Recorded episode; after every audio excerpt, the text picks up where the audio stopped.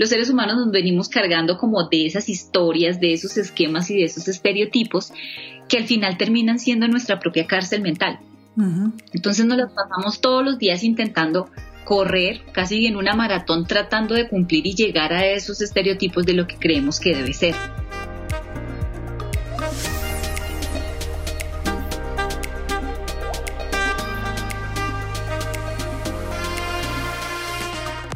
Hola, soy Tatiana Velázquez. Cada semana dirigimos nuestras luces y toda la atención hacia una latina que con su inteligencia, talento y servicio está elevando nuestra comunidad y pavimentando el camino para las que venimos detrás. Ellas son innovadoras, empresarias, científicas, celebridades, pero sobre todo heroínas del día a día. Sus acciones, valentía y dedicación nos dicen en voz alta que como mujeres hacemos la diferencia y hoy pueden ser tus mentoras. Bienvenidas a Latinas Mastermind. Hola a todos, bienvenidos a este nuevo episodio de Latinas Mastermind. Hoy tenemos con nosotros a Liliana Huaca. Liliana es una experta, y voy a decir experta porque ella lo vive cada día en minimalismo. ¿Qué es el minimalismo? El minimalismo es una tendencia mundial que lo que hace es valorar más las relaciones y las personas que los objetos. Y nos ayuda a vivir una vida muchísimo más simple que a la vez tiene consecuencias muy positivas para nuestra vida y para tener una vida más en paz, que es una de las cosas que el minimalismo ofrece y de los objetivos que tiene este estilo de vida, que es así como lo llamó Liliana. Liliana es una ejecutiva trabaja en una de las universidades más grandes de Colombia, pero después de haber tenido una enfermedad, no enfermedad, una condición física que la motivó a cambiar su vida, descubrió el minimalismo y ahora va a compartir con nosotros qué significa el minimalismo, para qué sirve y cómo podemos empezar. Esto nos sirve para nuestra vida personal, para nuestra vida laboral, para tener más tiempo para nosotros, para manejar mejor las rutinas, para, bueno, muchísimas cosas. Hoy descubrí cantidades de cosas después de haber hablado con Liliana. Espero que a todos les guste y que si ustedes tienen amigos que son consumistas, así lo dice Liliana al final, amigos, familiares que están llenos de cosas y que necesitan cambiar su vida y que saben que esto del minimalismo les va a servir, por favor, compartan este podcast con ellos a través de las redes sociales, por un mensaje de texto y suscríbanse o síganos en cada una de las plataformas para que puedan seguir recibiendo nuestro podcast. Vamos a comenzar el día de hoy con Liliana Huaca. Hola Liliana, ¿cómo estás?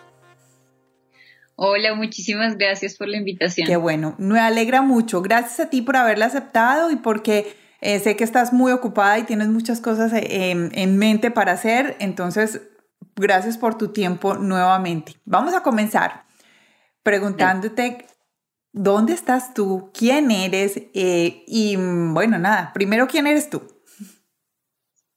Bueno, eh, bueno, actualmente resido en Bogotá, Colombia. Eh, estoy casada y tengo un gatito. Ay, divino.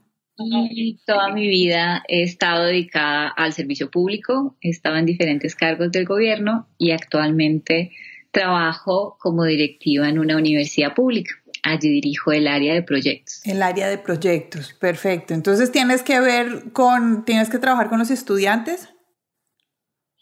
No, lo que hacemos allí son alianzas con los gobiernos locales, los gobiernos regionales o nacionales, em, para ayudarles a resolver problemas eh, que los están, digamos, complicando. Entonces, por ejemplo, eh, en Medellín hay una situación de que los estudiantes están desertando de los colegios. Entonces, nosotros desarrollamos una estrategia eh, a través de los resultados de las investigaciones de nuestros académicos y vamos e implementamos ese proyecto para solucionar este problema. Y así en diferentes temas, en cultura, en deporte, en temas artísticos, en educación.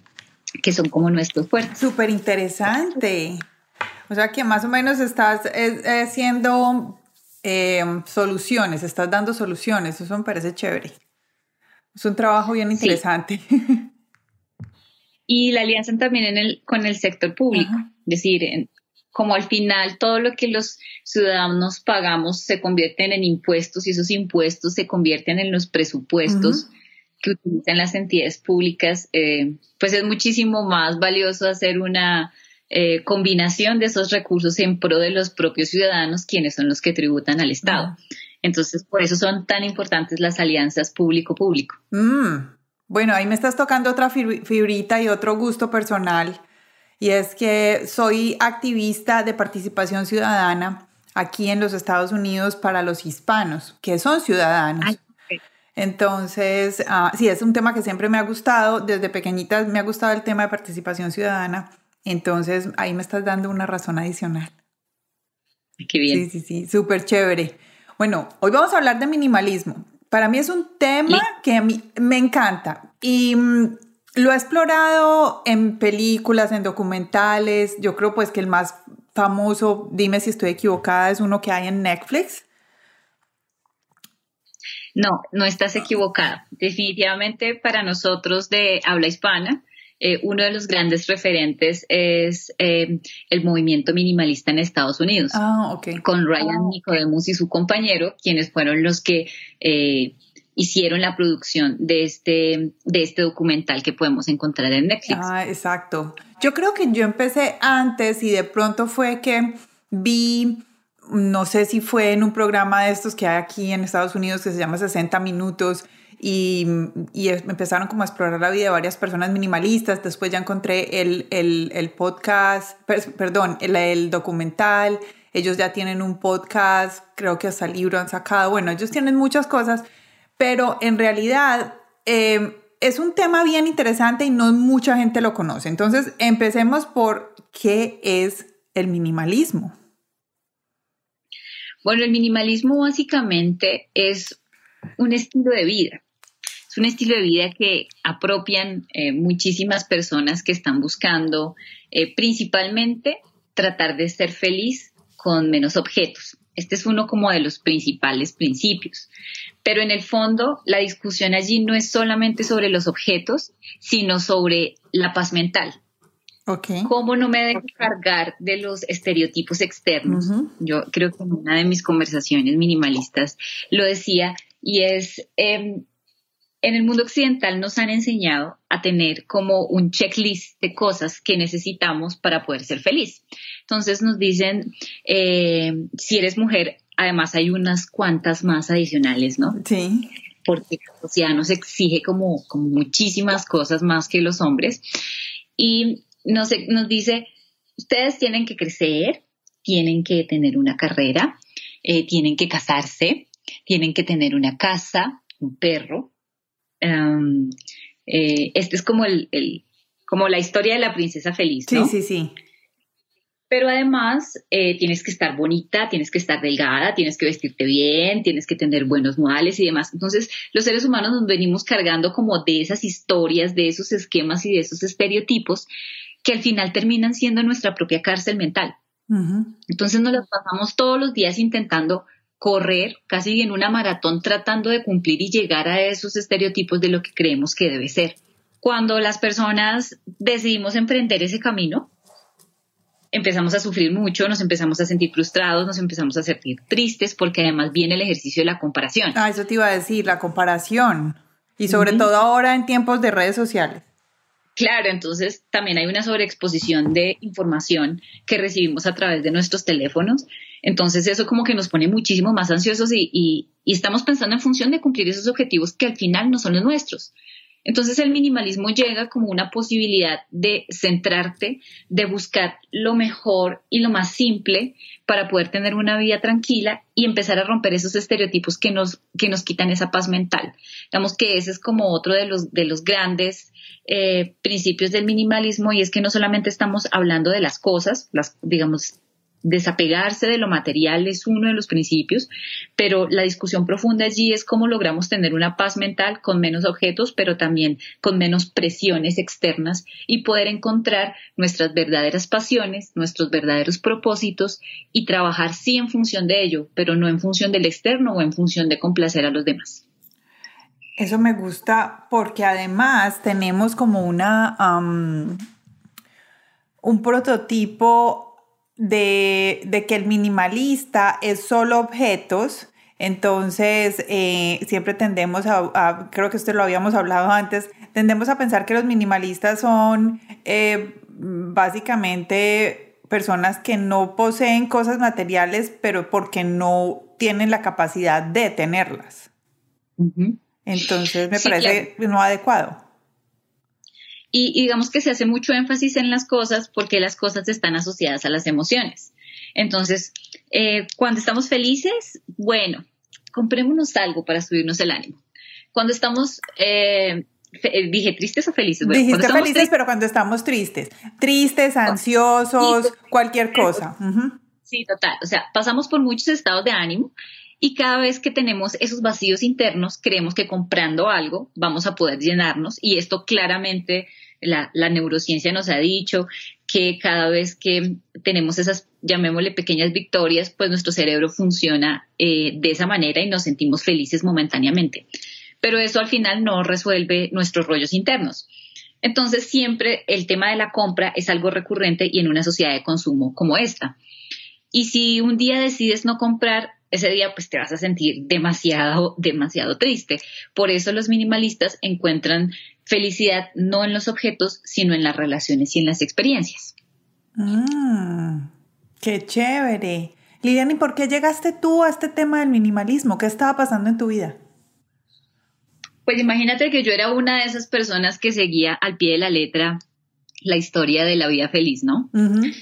Entonces, eh, bueno, pues me preparé, fui a la universidad, eh, pero siempre había como una presión em, de, de, la sociedad o en el círculo en el que me movía de tener un buen trabajo, de tener un buen novio, de relacionarme con gente adecuada, pero para poder estar en esos escenarios te tienes que ver bonita, te tienes que ver delgada, tienes que tener unos estilos y unos comportamientos que se adapten a ese grupo con el que estás. Entonces yo hacía todo al pie de la letra, pero pues claramente esto me estaba a mí generando muchísima ansiedad. En ese momento, y creo que no, no te lo, no te lo conté eh, cuando conversamos eh, hace unos días, y, y es que yo tenía en ese momento como todo, ¿no? Entonces tenía el checklist del trabajo perfecto, eh, estaba obsesionada con mi cuerpo, entonces trabajaba un montón y hacía demasiado ejercicio y dejaba de comer pensando que así me iba a mantener más delgada. Tenía el en teoría, el novio perfecto. Y estaba relacionándome con la gente que yo creía que era la gente correcta para relacionarme. Pero todo eso era una ficción porque nunca estaba trabajando en función de mí misma. Empecé a descuidar mi salud, empecé a descuidar mi sueño, eh, empecé a gastar mi dinero en cosas eh, innecesarias, pero además, a medida que te vas relacionando con gente que tiene más ingresos, y tú tienes menos ingresos, entonces tú qué haces? Pues tratar de acercarse a ese, acercarte a ese estilo de vida. Entonces empecé a sacar tarjetas de crédito. Y con esas tarjetas de crédito pues pagaba las cenas, las fiestas, los cócteles, todo. Entonces terminé en una situación financiera complicada, pero en apariencia todo era perfecto. Sí. Nadie se daba cuenta de lo que estaba pasando. Me iba a casar en ese momento con mi novio, pero pues desafortunadamente ese novio me rompió el corazón y, y me fue infiel. Eh, fue con otra, llamémosle así. Y todo esto empezó como a afectarme. Yo en ese momento tenía como un, cargo directivo, entonces mi, mi, jornada de trabajo era más o menos, me levantaba a las cuatro y media, cinco de la mañana, e iba a hacer ejercicio porque lo necesitaba, entraba a las siete de la mañana y luego no sabía qué hora salía, salía a las 10, a las 11 y como salía ansiosa, entonces me iba para un bar y me, y me tomaba un cóctel. Pero que esto no era el fin de semana, que esto se estaba convirtiendo en que cada dos días o todos los días terminaba haciendo y repitiendo esta rutina, hasta que el cuerpo me pasó factura y tuve un problema del corazón.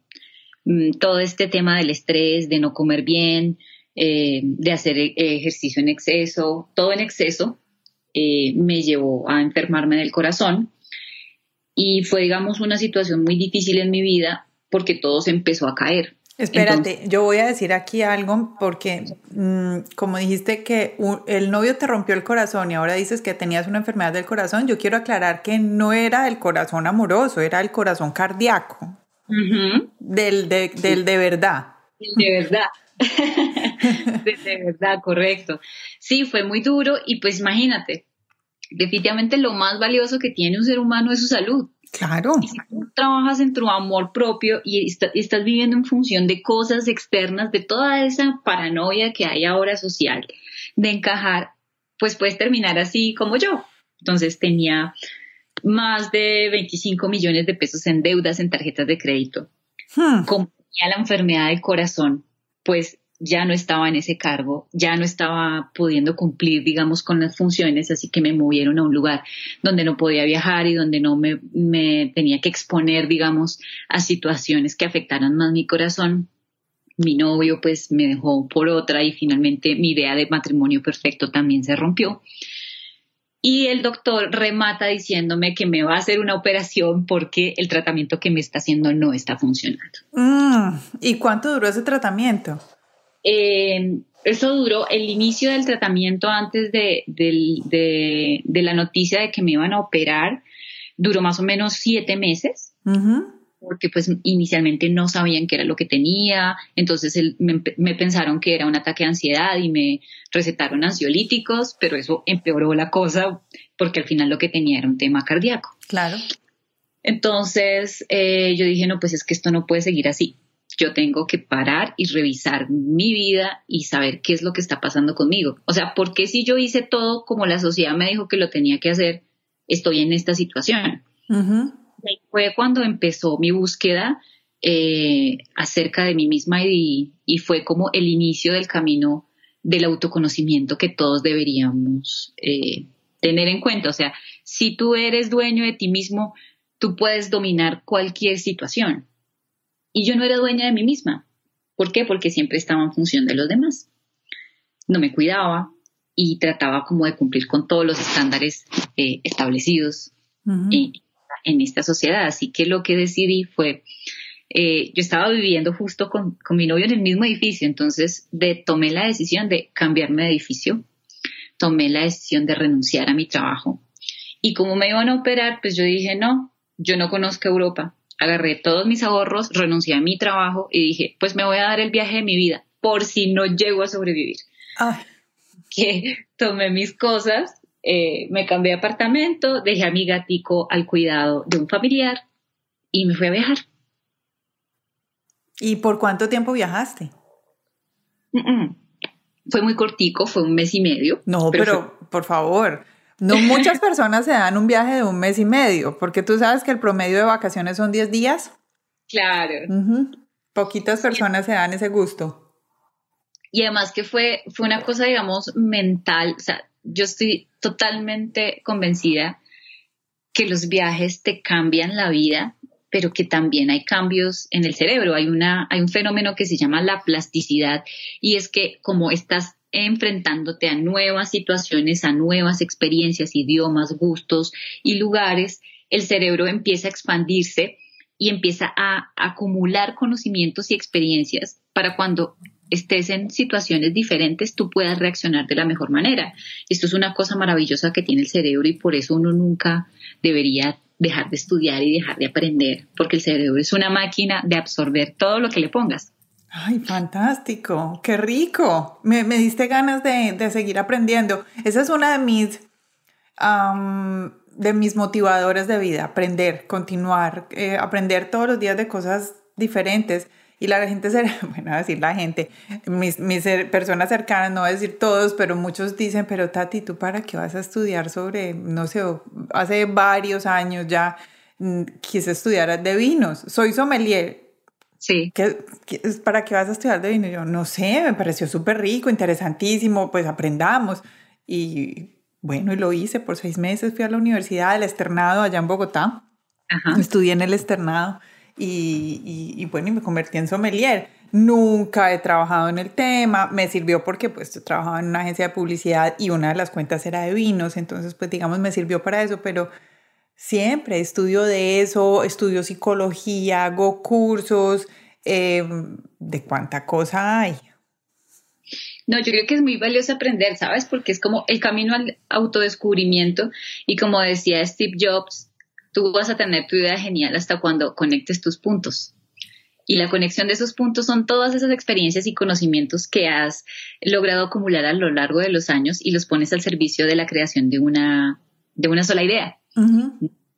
Entonces es supremamente valioso poder, poder conocer y, conocer otras cosas diferentes porque además te da una perspectiva diferente del mundo. Yo antes andaba solo con gente que estudiaba lo mismo que yo y ya después me di cuenta que era supremamente aburrido porque era como la comunidad del mutuo elogio, ¿no? Entonces todo el mundo habla de lo mismo, todo el mundo estaba de acuerdo con todo el mundo y eh, al final no se producía conocimiento nuevo. Mientras que cuando rompes ese, ese, como ese círculo y empiezas a explorar otros campos de conocimiento, te puedes dar cuenta que la riqueza eh, para tu vida es eh, increíble, increíble. Eso que acabas de decir creo que es un, voy a decir un punto dorado porque eso me lo enseñó otra de las personas que entrevisté aquí, Cynthia Sack un punto dorado. Y cuando ella dice que los puntos dorados son momentos en los que tú aprendes cosas nuevas, en los que dices, ah, eh, lo entendí. y acabas de decir eso de las, de las personas de diferentes eh, carreras o estudian lo mismo, profesiones, actividades, lo que sea.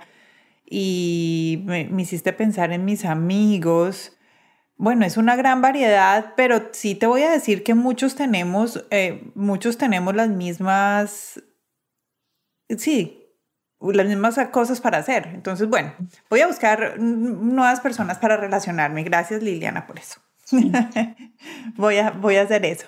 Bueno, entonces cuéntanos un poquito del minimalismo, cómo, de qué se trata, ya nos contaste qué es, pero entonces, ¿cómo haces tú para empezar o qué, cómo hiciste tú para empezar a, a vivir una vida minimalista y qué significó para ti?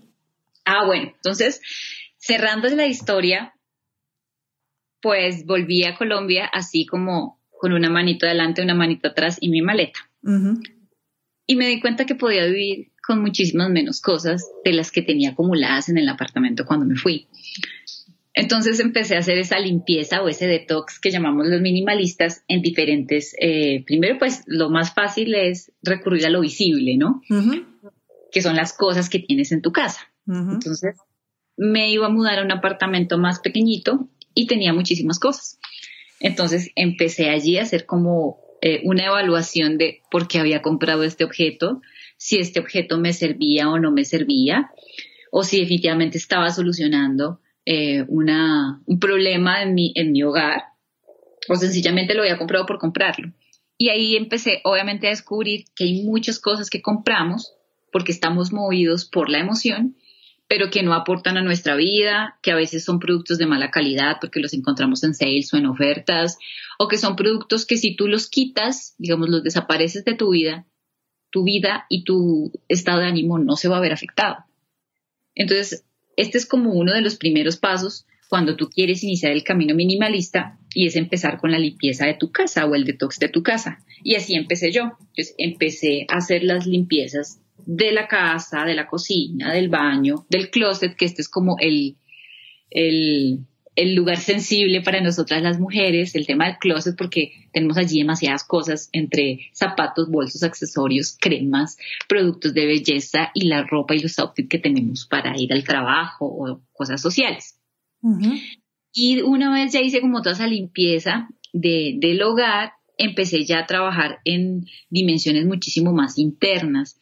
Y es cómo empiezas a sobrellevar psicológicamente el hecho de bajarle al consumo, ¿sí? Que este, es este creo que es un punto, digamos, supremamente importante porque hoy nos llegan y en pandemia creo que se duplicaron los mensajes que, o triplicaron los mensajes que te pueden llegar por correo o por SMS. Y es que empiezan a bombardearte con ofertas, con seis, eh, cómpralo ya, está buenísimo, dos por uno. Y entonces tú dices, mm, sí, puede ser, esto me puede servir. Esta es la primera idea que a uno se le viene en la cabeza. Mm, no lo necesito, pero seguramente me puede servir. Y empiezas nuevamente a comprar. Pero ¿qué pasa si dices, ya no voy a comprar más? Así me llegan las sales y, y los descuentos. Empieza una sensación de ansiedad porque yo lo viví, una sensación de ansiedad, de angustia, como si estuvieses perdiendo algo. Entonces ahí cuando empiezan a, sentirte, eh, empiezas a sentir estas emociones, allí es donde es muy importante empezar a cultivar el alma. Y la mejor manera de cultivar el alma, además pues del ejercicio físico, que era una cosa que, que yo ya tenía, pero como no podía hacerlo de manera intensa por mi tema cardíaco, empecé a explorar otros caminos como el yoga y la meditación, que me permitieron contrarrestar esa sensación de ansiedad y esa sensación de vacío que a todas las personas que compramos nos empieza a dar cuando decidimos dejarlo de hacer. Ok.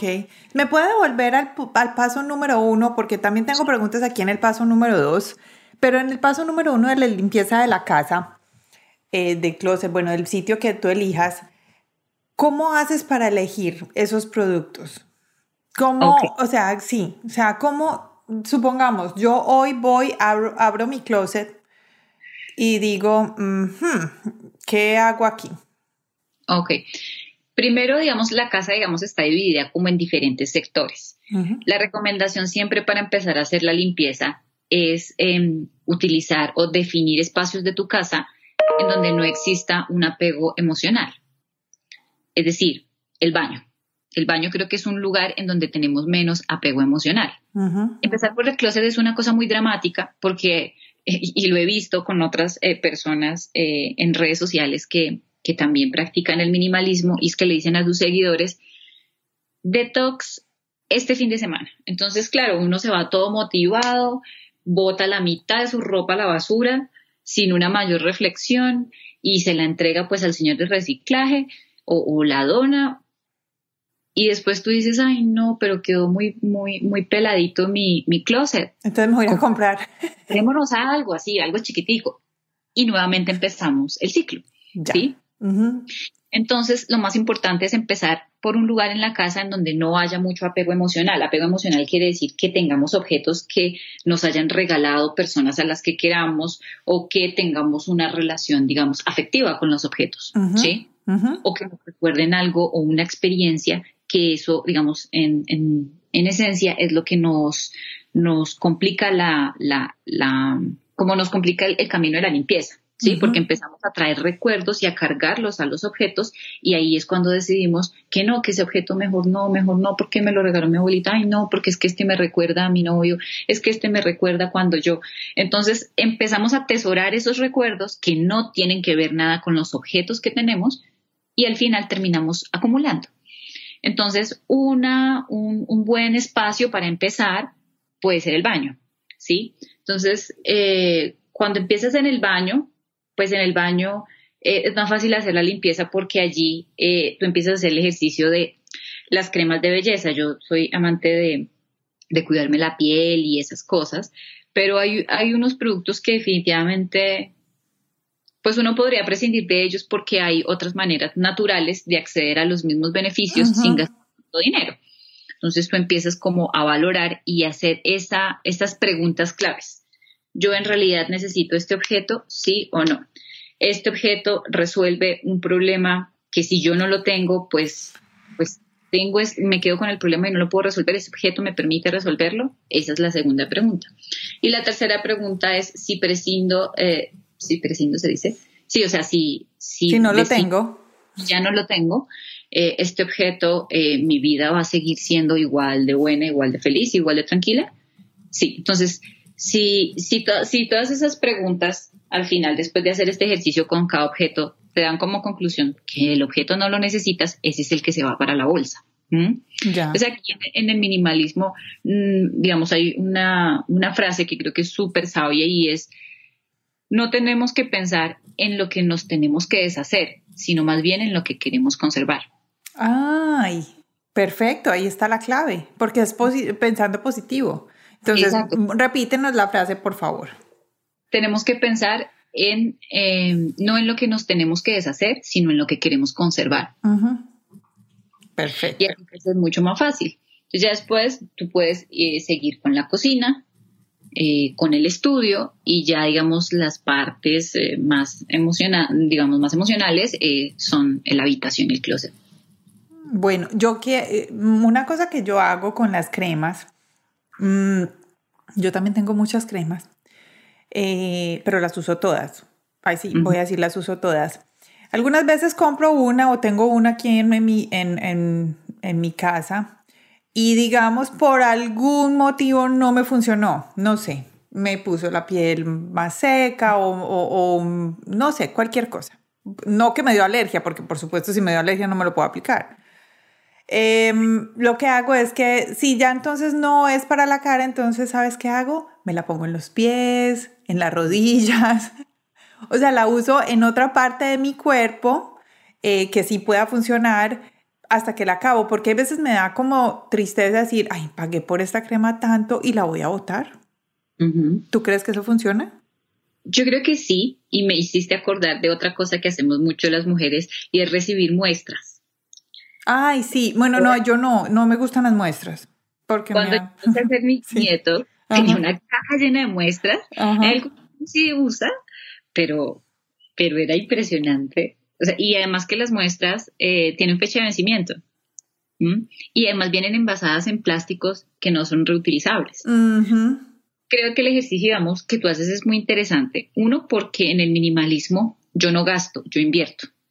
Y tú hiciste una inversión para que tu piel se vea mejor. Eso no está mal. Yo creo que lo conversaba contigo y es que la gente cree que el minimalista eh, el, mejor minimalista es el que no compra nada y, vive debajo de un puente tapado con una hoja de periódico. Al contrario, el minimalista hace una reorganización y redistribución de sus ingresos que le permite tener una tarifa fija de gastos y reinvertir en lo que realmente le hace bien, en sus proyectos, en sus hobbies o en las cosas que le permiten mantener una mejor salud. Yo creo que el cuidado de la piel es una cosa que tiene que ser clave en la vida de cualquiera, sea minimalista o no lo sea.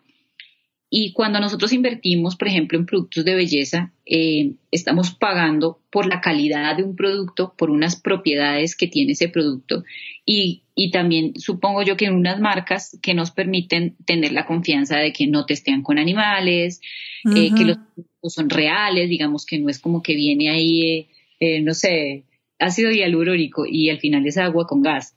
Claro. No creo que cuando uno hace una inversión, no gasta, sino cuando uno hace una inversión es porque ese producto tiene ciertas propiedades que te permiten tener un beneficio y que vale la pena tenerlo. Entonces, si esta, este producto, por ejemplo, como dices tú, te, irritó la piel o, tuvo un efecto adverso, eh, lo que no funciona en el rostro siempre va a funcionar en el cuerpo, ¿sí? Porque además son productos de buena calidad, no, no creo que te haya generado también efecto adverso en la piel. Sí, sí, no, no, no, es, es básicamente como lo que hago. Pero sabes que eso, acabas de decir algo que me llama la atención y es que invertimos en, en, en cosas que son de mejor calidad, mejor duración y estoy escuchando, creo que ahí nos vamos a identificar muy bien, y es que tengan un ah, trato amable con el medio ambiente.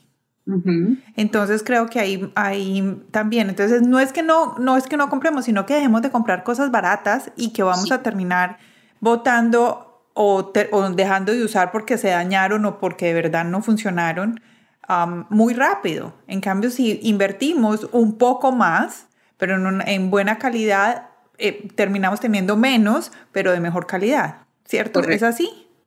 Sí, sí, en el minimalismo no gastas en cosas baratas, además pues porque tú no puedes, o sea, los costos de producción, por ejemplo, de un maquillaje que te lo venden a dos dólares, tú dices, pero ¿cómo? O sea, ¿cuánto le pagaron a la persona que hizo el maquillaje? ¿Cuánto valieron los insumos? Y ahí, ahí es cuando tú empiezas también, y esto es muy interesante, el tema de, no solamente de, del de que los productos de belleza no te estén con animales, sino que también en los temas de la producción de los textiles y de la ropa que hoy usamos tenga las mínimas condiciones laborales para las personas que las producen en las fábricas.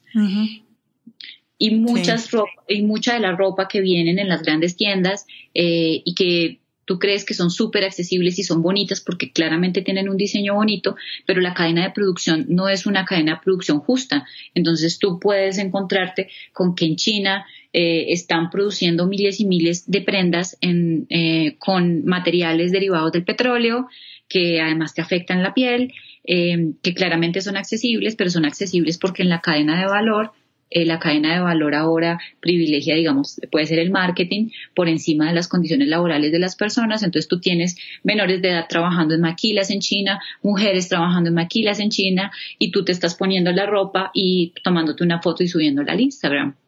Como olvidando que eso que tienes puesto tiene un origen y viene de algún lugar del mundo. Entonces creo que el consumo consciente también es otra, otro elemento importante del minimalismo. Consumo consciente. Consumo consciente. Yo estoy tomando nota, Tiliana. ok. Bueno, entonces esa, digamos, era en la parte física, entonces ya sabemos cómo hacerlo. Básicamente es tener tres preguntas. Voy a hacer un resumen, es hacer tres preguntas. Lo necesito, resuelve un problema y si lo tengo y si no lo tengo, mi vida va a cambiar. Entonces, eso, digamos, en las cosas em, físicas que podemos hacer en cada uno de los espacios.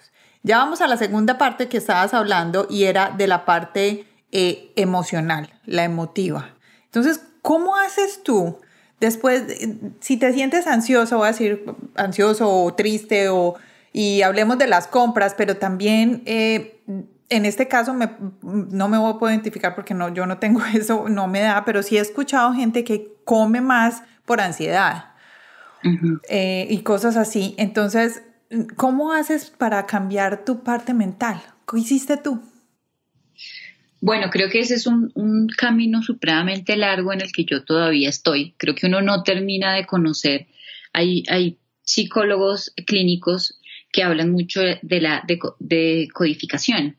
Y la decodificación básicamente es eh, que nosotros consciente e inconscientemente hemos venido adquiriendo los patrones de comportamiento de con quienes crecimos, principalmente de quienes nos formaron, que son nuestros padres y nuestros maestros, ¿sí?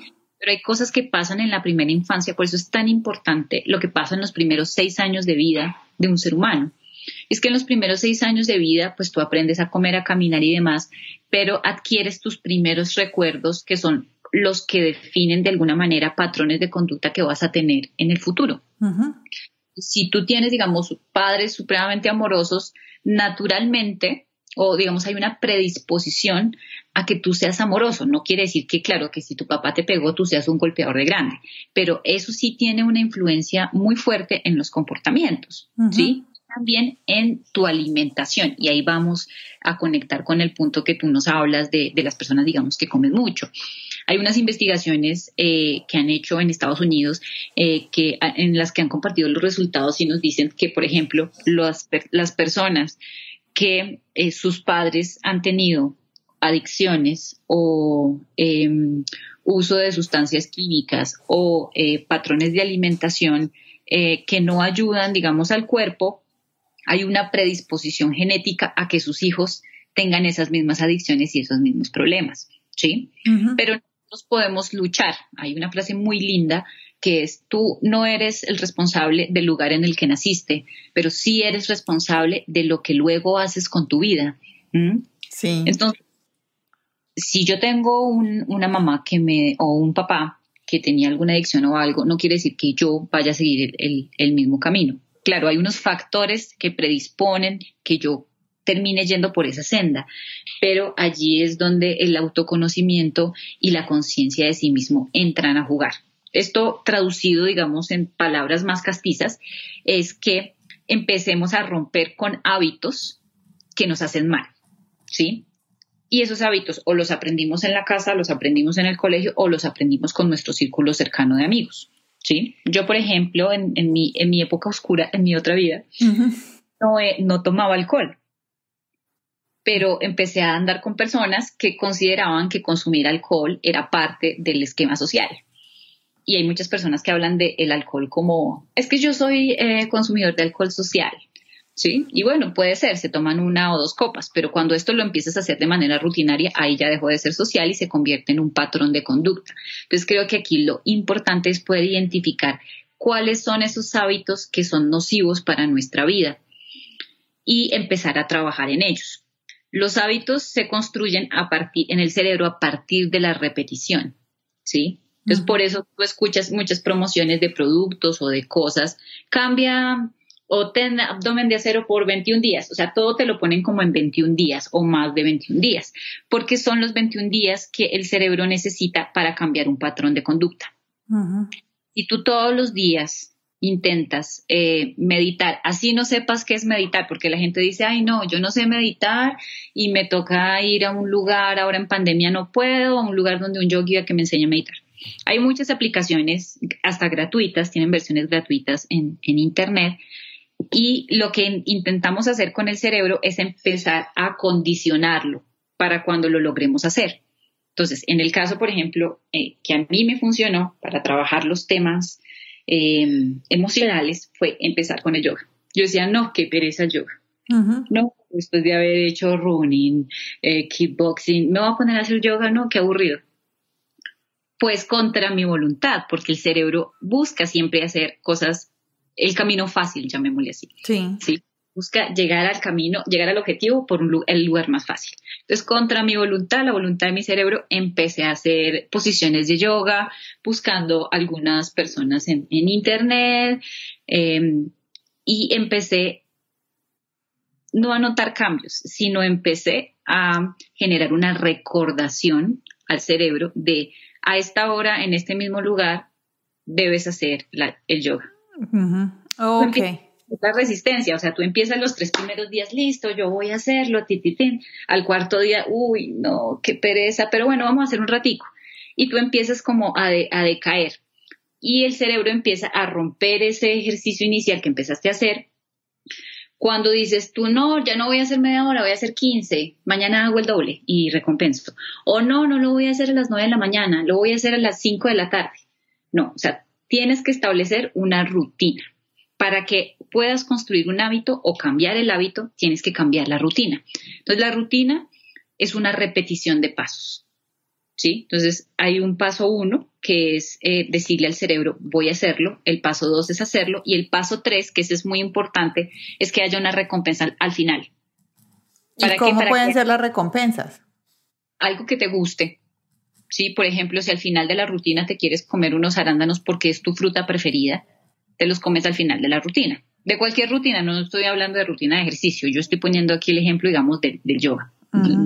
unos arándanos, porque a mí me hacen feliz. Hay personas que no les gusta, que les gusta el banano, les gusta otra cosa. yo me tomo una taza de café. O una taza de café. Entonces, al otro día tú dices, mmm, qué rico la taza de café. Entonces el cerebro dice, ok, tengo que pasar por estos dos pasos anteriores para poder tener esa taza de café. Y si eso lo repites por 21 días de manera sistemática, ya estás rompiendo un hábito nocivo y lo estás eh, colocando eh, y estás colocando los recuerdos y, y, la conducta del recuerdo positivo. Así se construyen los hábitos. ¿Y cómo sirve? Ay, no, sigue, sigue. No, y al principio cuesta mucho y, puedes intentarlo varias veces y, que no, y no funcione pero sí tiene que haber eh, un elemento y el elemento es la voluntad de querer cambiar. ¿Y cómo funciona esto para el minimalismo? O sea, ¿cómo, ¿cómo nos ayuda a tener una rutina y eh, fortalecernos emocionalmente y mentalmente para, para tener una vida minimalista? Cuando hablamos de minimalismo también hablamos de simplificar las tareas. Entonces, hoy tenemos muchísimas tareas y las personas que tienen hijos pues tienen muchísimas más tareas adicionales. Entonces la idea es que aquí podamos rescatar el tiempo, simplificar las tareas para que tengamos más tiempo de poder dedicarnos a las cosas que realmente nos gustan. Ahí la rutina es clave, porque la rutina hace que tú sigas un patrón Luego esto se, convierte en un hábito y cuando se convierte en un hábito el cerebro lo hace casi de manera automática. Tú no empiezas a sentir ese agotamiento mental en uno de mis podcasts yo eh, compartía eh, la historia de una persona que decía, es que hay una cosa que pasa en el mundo contemporáneo que se llama el estrés de la decisión.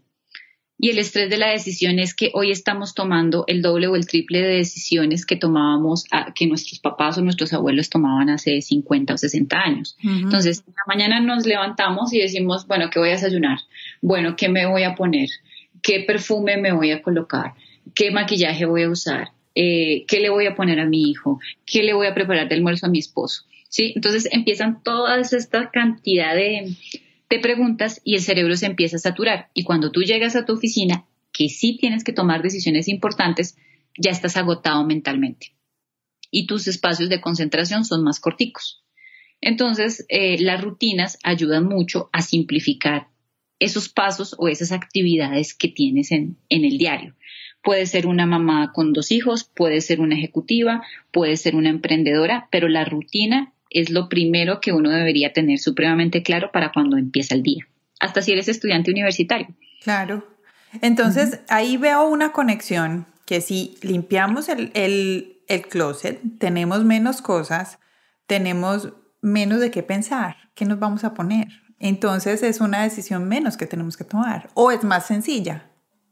Por eso muchos de los minimalistas eh, toman la decisión de optar por prendas del mismo color y ser monocromáticos. Por eso el blanco, el negro y el gris son como los tres colores bandera del minimalismo, aunque no son excluyentes. Tú puedes tener, yo tengo un closet con colores, pero no tengo prendas duplicadas, es decir, eh, si tengo dos esqueletos eh, o sí, dos esqueletos o dos camisas de manga corta es mucho porque sé que necesito una ponérmela y la otra, digamos, cuando vaya a hacer el cambio, pues la mando a la lavadora y me pongo la siguiente, ¿sí? Entonces, si tienes menos en qué pensar, tu vida va a fluir muchísimo más rápido y además tienes una rutina automatizada en tu cerebro, pues piensas mucho menos y te dedicas a lo realmente importante.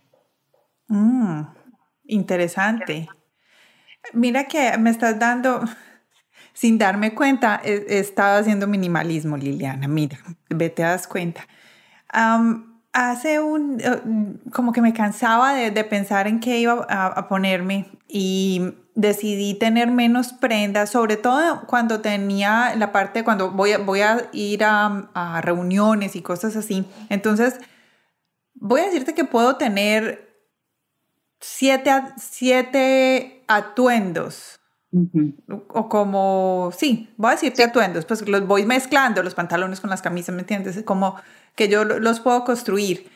Entonces lo que hago es que uso esos siete atuendos por un tiempo y, y después ya como que digo, ya, o sea, ya te usé demasiado, ya estoy bien entonces ahí voy y de pronto adquiero otro atuendo para empezar a mezclar, pero me deshago de uno de los atuendos que tenía. Em, cuando conocí a, a, mi esposo, me acuerdo muy bien que él tenía un dicho que decía, si una cosa entra, una cosa sale. Entonces, él, él, me decía así. Es cierto, es cierto porque si no nos volvemos acumuladores. Ah. Es como el opuesto a, al minimalismo. Y hay que tener en cuenta algo, y es que, eh, ¿qué pasa cuando nos deshacemos? ¿Sí? O sea, si, si vemos que definitivamente no se puede recuperar la prenda, tenemos otro camino y es convertirla en un limpión, por ejemplo, eh, o convertirla, eh, yo por ejemplo utilicé una camisa que ya no usaba para decorarle la casa a mi gatico. Es decir, la idea es que tratemos de bajar el consumo para no tener que deshacernos de cosas. Cuando tú vas haciendo el detox, tú te vas a, dar cuenta con los años que cada vez botas menos. ¿Sí? Porque una vez el producto sale de tu casa, eh, se va al basurero. Y ahí ya no hay vuelta atrás porque, digamos, tú lo olvidas y tú dices, ah, ya está más limpio el closet o lo que sea. Pero el impacto que estamos teniendo sobre el ambiente también es eh, complicado. Sí, yo, yo voy a invitar a, exacto, voy a invitar a las personas a que vayan a tu podcast porque eso que estás diciendo de, de, la contaminación de los textiles es un tema muy importante y la verdad yo lo aprendí fue en tu podcast, eh, digamos la contaminación para hacer un blue jean. Entonces voy a invitar a la gente que vaya a tu podcast para que escuche ese episodio en especial. Sí, la verdad, cuando, digamos, es fácil hacer el detox porque tú sacas todo en una bolsa pero cuando en tu país no hay políticas ambientales que permitan eh, utilizar como en, español las R's, como reciclar, reutilizar, ¿sí? Eh, van a terminar Tiendas de productos usados, que aquí, bueno, aquí, en los, aquí en los Estados Unidos es muy fácil porque nosotros tenemos un, varios, varios sitios, pero mm, voy a decir el más común se llama el Goodwill, creado por una primera dama hace muchísimos años, que lo que hace es que em, recibe cosas en buen estado pero usadas y las ponen en tiendas para la venta. Entonces digamos que tú puedes ir a esos almacenes y puedes encontrar cosas em, algunas veces buenas y con unos precios pues increíbles. No, además que ahora lo vintage también está de moda, así que hay muchas prendas que definitivamente tienen que ser de second hand, porque su diseño es súper lindo y, sabes que era como de los ochentas o de los noventas. Claro. interesante, Es muy interesante conocer el origen de todo lo que consumimos. Creo que esa es nuestra labor como consumidores. La labor de los productores es que en las etiquetas nos coloquen de qué están hechos los productos y de qué lugar vienen. esa, es, una responsabilidad que tienen los productores, en, general, de todos los productos, no solo textiles, alimenticios y demás. Y nuestra labor eh, y nuestro compromiso ambiental como consumidores es comprender de dónde, eh, en dónde se originan los productos que consumimos y de qué están hechos. O sea que también, también tenemos responsabilidades. También tenemos responsabilidades. Bueno, Liliana, ya estamos terminando, pero no te voy a dejar ir sin que nos des eh, tips, unos tips. ¿Cómo, ¿Cómo podemos ser minimalistas? ¿Qué, ¿Qué, tenemos que hacer? Ay, no, men, antes de que hablemos de eso, yo te voy a hacer una pregunta.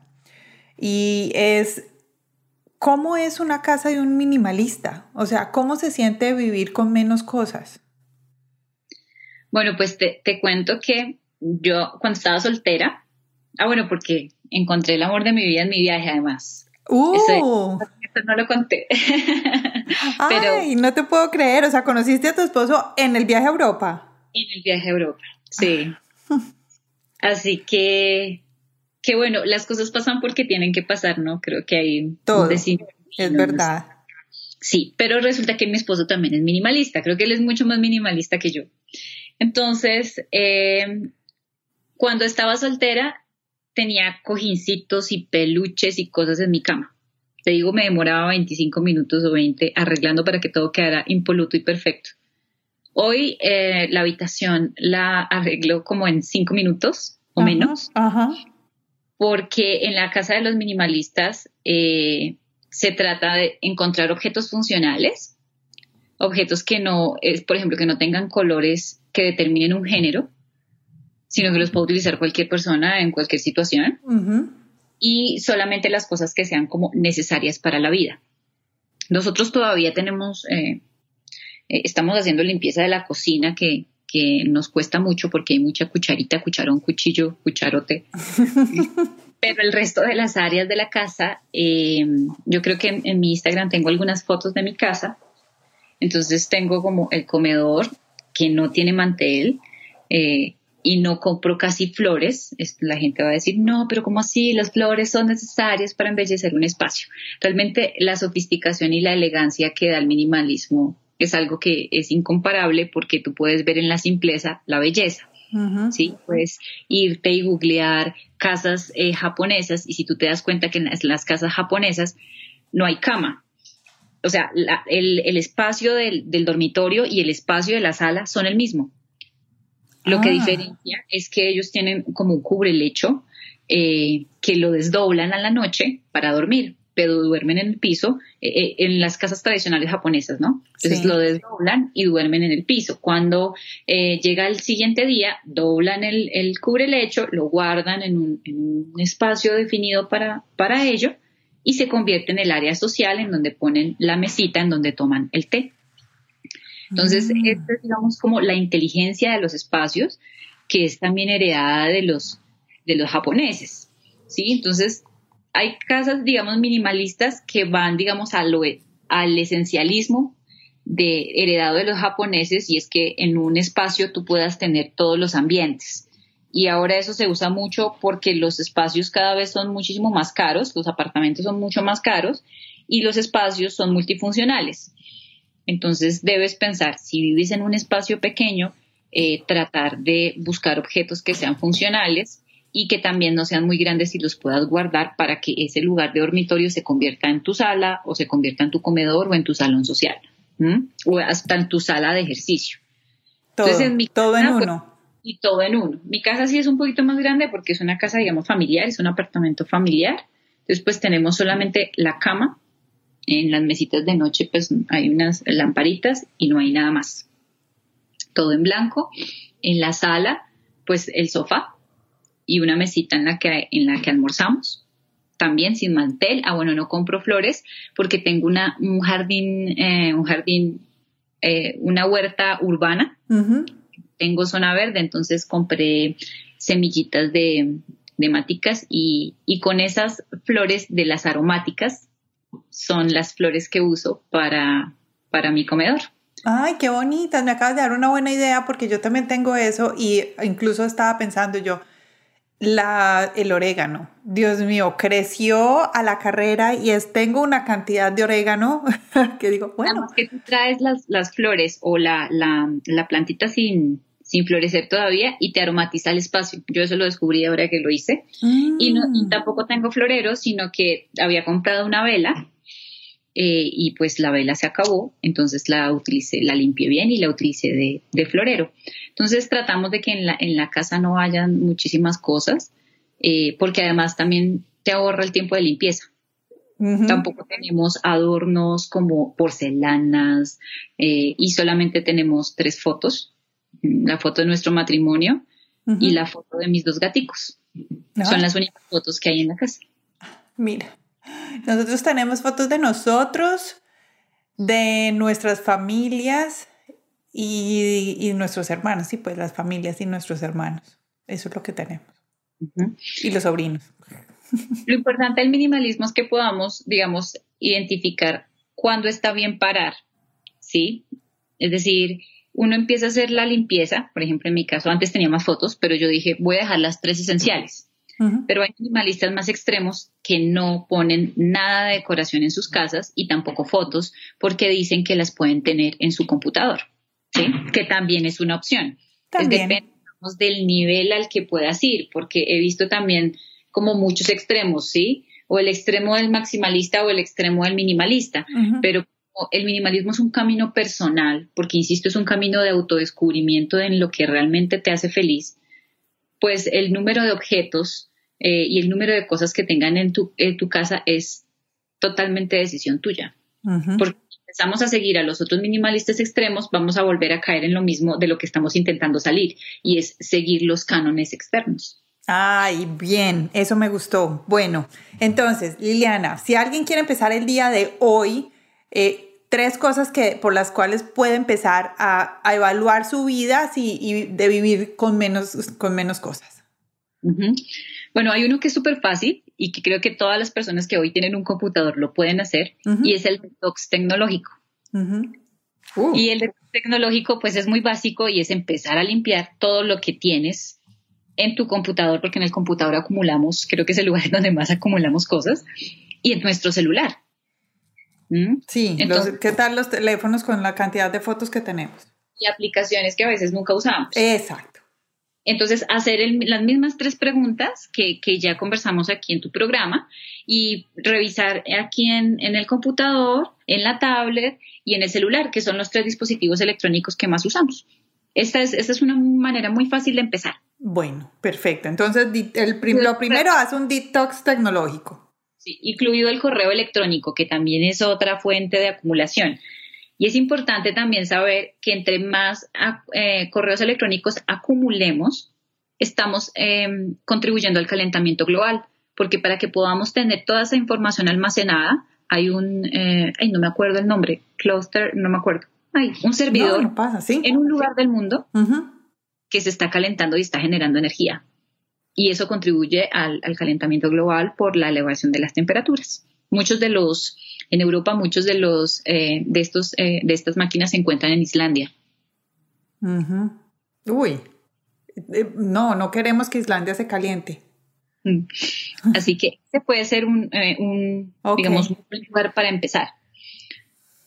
Dos. Y otro, y otro lugar para empezar a ser minimalista con las mujeres creo que puede funcionar muy bien y es el tema de hacer una revisión de nuestros productos de belleza. Las mujeres siempre cargamos una carterita pequeñita en el bolso, en la que tenemos como nuestro maquillaje. Y podemos empezar por ahí, hacer una limpieza muy simple, no tener tres labiales, tener uno solo, no tener tres polvos compactos, tener uno solo. Eh, tener una crema, digamos, la cremita de manos que normalmente uno la lleva. Y ya, empezar a, a buscar esos lugares de uso frecuente. Entonces, para las mujeres un uso frecuente es nuestro bolso, el bolso que cargamos para ir al, supermercado y demás. empezar a revisar y hacer una pequeña, pequeñita limpieza del, bolso y luego pues iremos aumentando nuestro impacto. El tema del detox tecnológico. Y por último, em, ahora digamos en, en pandemia lo podemos hacer, empieza por llevar un diario de gratitud. El diario de gratitud nos puede empezar a entrenar para el momento de los detox más, duros, porque el detox no es un, solamente una, un hacer, sino el detox es una experiencia de liberación, porque ah. de verdad es hacerse de los objetos. Cuando ustedes lo hagan, se van a dar cuenta que no es nada fácil. Y el diario de gratitud nos permite eh, empezar a valorar aquellas cosas que hoy tenemos en nuestro diario, pero que creemos que están ahí de manera, de manera natural, es decir, que nunca que, nacimos con ellas y las vamos a tener. Entonces, el diario de gratitud es una cosa muy simple, que tú te levantas en la mañana y vas a agradecer por tres o cuatro cosas que tienes. Pueden ser objetos o pueden ser personas o relaciones. Y así vas construyendo un hábito de gratitud y cuando hagas el detox no te va a, a doler tanto porque sabes que tienes tantas cosas en tu vida que un par de zapatos o un bolso de más o de menos no hace la diferencia en términos de felicidad. Y es verdad. Ay, Liliana, qué montón de cosas nos has enseñado el día de hoy. Muchas gracias. Gracias a ti por la invitación. La verdad me sentí muy cómoda y me gusta poder contarle a la gente que esto se puede hacer, que es real, que no es una cosa así de desdoblamiento espiritual, sino que es algo muy sencillo. Claro, no, no, no. El minimalismo yo creo que es, es mejor. Además, porque mm, no sé si lo mencionamos aquí, pero tú me lo dijiste la primera vez que hablamos y me dijiste, el minimalismo es valorar eh, las personas por encima de los objetos. y, o las relaciones, o sea, como esas cosas. Y me sentí muy identificada con eso, porque para mí es más importante tener relaciones que cosas. Eh, y me, gustó eso que me dijiste ese día que hablamos. Entonces, bueno, me encantó. Yo creo que vamos a tener que hacer un segundo episodio porque me gustó algo que nos quiero que nos enseñes y es la teoría del 333. Cuéntanos un ah, poquito así chiquito, ¿qué es? Pero para que la gente que, em, que sepa qué es, para que nos escuchen en otro próximo episodio. El 333 es un movimiento que nació a través de, eh, de una persona en Estados Unidos que atravesó por una enfermedad muy complicada, eh, porque siempre, digamos, las enfermedades tienen una conexión con nuestra mente y nuestros sentimientos y emociones y cómo nos relacionamos con, otros seres humanos. Y ella después de, de tener muchas cosas, se quedó sin nada porque le dio una enfermedad terrible y empezó ella a hacer un proyecto que es el proyecto 333, que es vivir con 33 prendas durante tres meses. Esto aplicando la lógica de los países en donde hay estaciones. Entonces es un reto muy interesante, pero tiene un trasfondo, digamos, de vida que es muy, muy motivador. Bueno. No es solamente un reto como el del cubo de agua, sino que hay toda una inspiración y de cómo, cómo te... Tiene objetivo, yo le veo como que tiene un objetivo. Te destruyes como mujer y renaces como una nueva mujer. Creo que ese es el gran mensaje de, del proyecto 333 y por eso la persona que lo, la persona que lo creó eh, invita a las eh, mujeres alrededor de todo el mundo a que lo hagan y a que la taguen con Project 333. Mm, me encanta. Bueno, Liliana, ¿qué se nos quedó? Algo que tuvieras en tu mente y digas, uy, debíamos de hablar de esto. Algo que se nos haya quedado. Creo que es clave lo de las finanzas y el minimalismo. Las finanzas y el minimalismo. Dale, hablemos de las finanzas y el minimalismo.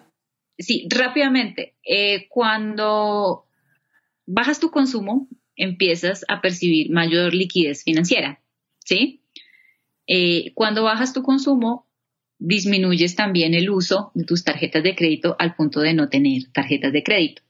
Entonces, no, entonces esos pequeños microgastos, cuando tú los sumas al final del mes, se convierten en una cifra, significativa de dinero que podrías estar usando en un viaje, eh, en invertirlo en un proyecto o sencillamente en convertirlo en un fondo de emergencia o en un, un fondo de retiro temprano. Con mi esposo, esto lo aprendí de mi esposo, hay un método que es el método FIRE, que es el método como de, ahorro. ¿Cómo se, cómo se deletrea? F-I-R-E. Ah, fire, como fuego. Perfecto. Eh, y lo que básicamente traduce al español es como ahorro temprano para retiro temprano, ¿sí? Entonces, a nosotros nos dicen que tenemos que trabajar un montón de años para poder tener una pensión, pero hoy como está el mundo, muchas de las personas eh, en, en, América Latina principalmente, en donde el tema del sistema pensional no es tan, no es tan fuerte, muchas personas no van a alcanzar a pensionarse. Entonces, depender de una pensión del Estado es una cosa que nos pone en, un, en, un, en una sensación de angustia y de incertidumbre respecto al futuro. Entonces, a través de este método, incorporado al minimalismo, lo que tú puedes hacer es empezar a encontrar dineros dentro de tu, de tu bolsa que se pueden convertir en ahorros y luego de que se conviertan en ahorros, tú decides si los dejas como ahorros o los conviertes en inversiones. Hay muchas personas que dicen que no tienen dinero para ahorrar, pero cuando tú empiezas a limitar tus consumos, ahí es donde empieza, ahí está la clave y empiezas a tener dinero para poder empezar tu ahorro. Interesantísimo. Tú tienes ah, como un descargable, ¿cómo se llama esto? Un documento que puedes compartir con eso, ¿cierto? ¿Es verdad? Sí. Em, yo les voy a compartir una guía a las personas que se suscriban a este podcast, eh, que le den, que lo recomienden. Eh, les voy a compartir eh, un link en donde ustedes pueden suscribirse y recibir totalmente gratis la guía como para beginners minimalistas. Allí, digamos, hay claves supremamente interesantes sobre la mentalidad minimalista, la limpieza en el hogar, la limpieza de la oficina y las finanzas que pueden mm. tener así en su correo y es como su carta de navegación si quieren empezar en el camino minimalista. Ay, qué bonita. Muchas gracias por ese regalo para, las, para los oyentes de Latinas Mastermind. Entonces, vayan ya a nuestra página web www.latinasmastermind.com, regístrense como en nuestra comunidad y les vamos a enviar eh, el link donde pueden registrarse con Liliana en Minimalismo Code para eh, que reciban este documento que nos acaba de contar, que me parece buenísimo, ya lo quiero tener en mis manos. ¿Dónde más podemos encontrarte, Liliana? Bueno, me pueden buscar en mi página de internet www.minimalismocode.com o también me pueden seguir en mis redes sociales. Estamos en Facebook como Minimalismo Code o en Instagram también tenemos nuestro canal Minimalismo Code y allí está asociada una pequeña tiendita que es Minimalismo Shop. Esta tiendita la abrimos porque cuando empiezas el camino minimalista asociado al zero waste, te encuentras con que hay muy pocos productos para poder hacer esa conversión o esa transición a low waste. Entonces allí te presentamos una oferta de productos que también puedes adquirir en dado caso que los necesites. Mm, interesantísimo. Bueno, gracias. Gracias por eso. Entonces, eh, quiero nomás em, hacer ah, un... Ah, bueno, y, en, YouTube también, en YouTube como minimalismo. minimalismo Code. Code, ok. El code es C-O-D-E, de enano. sí. Minimalismo Code. en, en español. Perfecto. Liliana, muchas gracias. Gracias por haber compartido este tiempo con nosotros. Lo disfruté muchísimo. Aprendí cantidades de cosas. Si vieras mi, cuaderno está lleno de notas.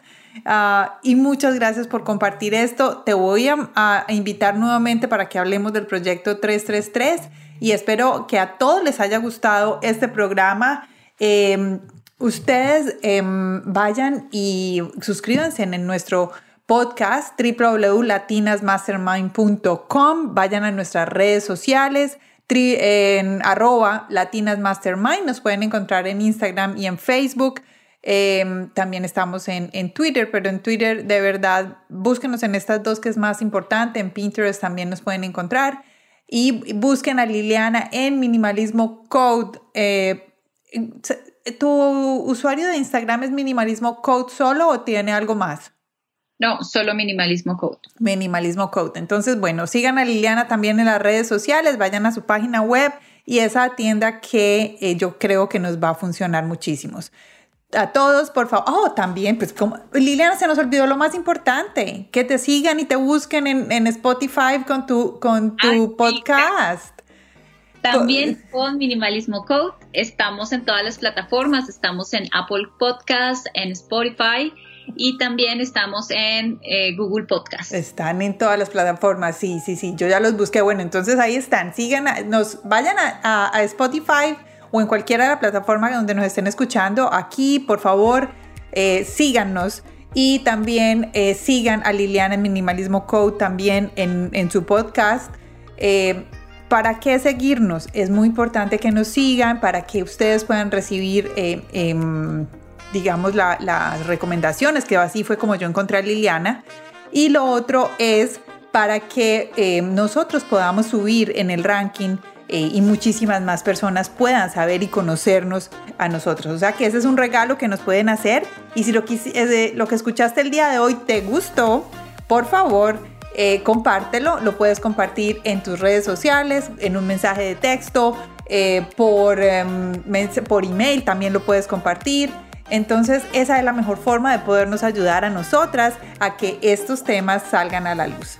Espero que estén muy bien, que hayan disfrutado este, de este podcast, que tengan un feliz resto de semana. Liliana, muchísimas gracias gracias a ti y decirle a todas las personas que nos escuchan que si tienen un amigo, una amiga, un novio o un familiar consumista, por favor compartan este contenido con ellos. Así es. Gracias. Espero que estén muy bien y nos escuchamos en el próximo episodio de Latinas Mastermind. Gracias.